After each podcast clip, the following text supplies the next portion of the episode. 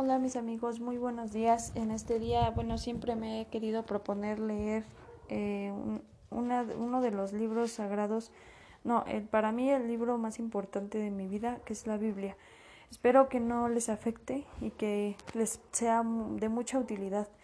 Eh, a mí me gusta mucho compartir, entonces para mí es muy bonito compartir esto y que leamos juntos esta palabra, nuestra palabra, la palabra de Dios y pues ahora sí que espero que les agrade y pues los respeto mucho a ustedes, ¿vale? Que tengan un excelente día y bueno, comenzamos.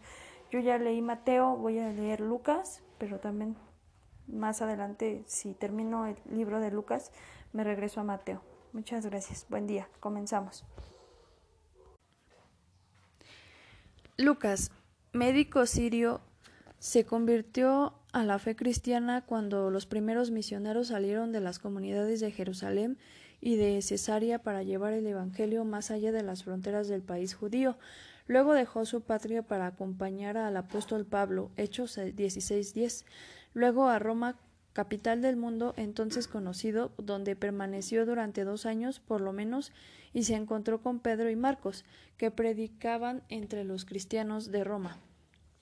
Cuando escribió su Evangelio hacia el año 70, tenía ante su vista varios escritos que contenían hechos y milagros de Jesús, los mismos que usaron Marcos, Marcos y Mateo, pero también habían recogido durante sus viajes otros relatos que provenían de los primeros discípulos de Jesús y que guardaban las iglesias más antiguas de Jerusalén y de Cesarea.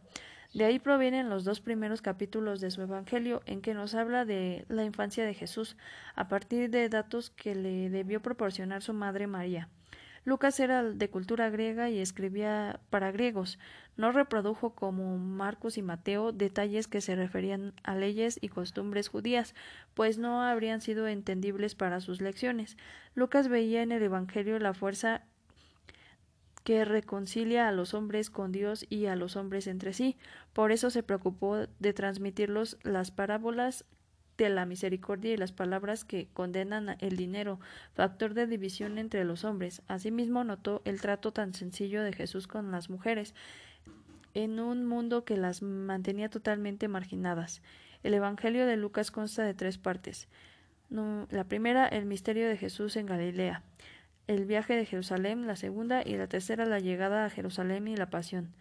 El último capítulo sobre las apariciones de Jesús resucitado era como una invitación a leer el libro de los Hechos, que es la continuación del Evangelio de Lucas. Número 1.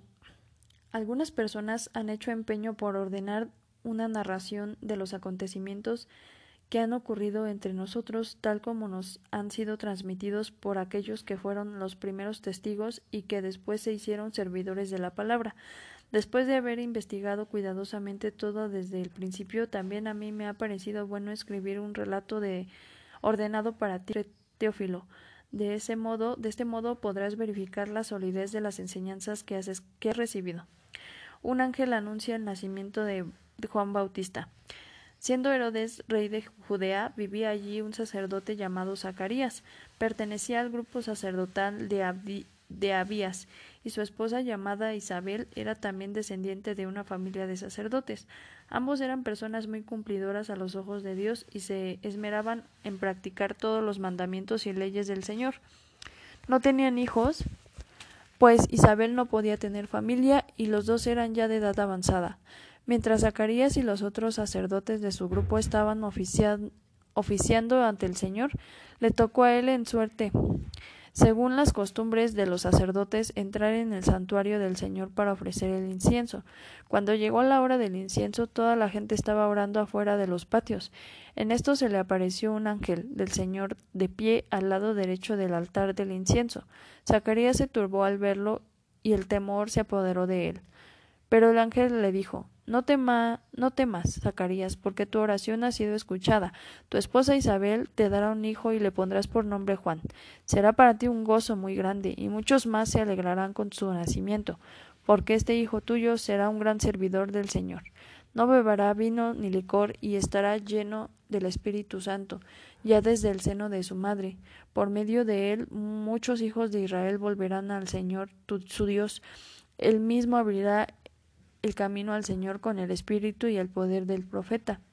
Elías reconciliará a padres e hijos y llevará a los rebeldes a la sabiduría de los buenos. De este modo preparará el Señor un pueblo bien dispuesto. Zacarías dijo al ángel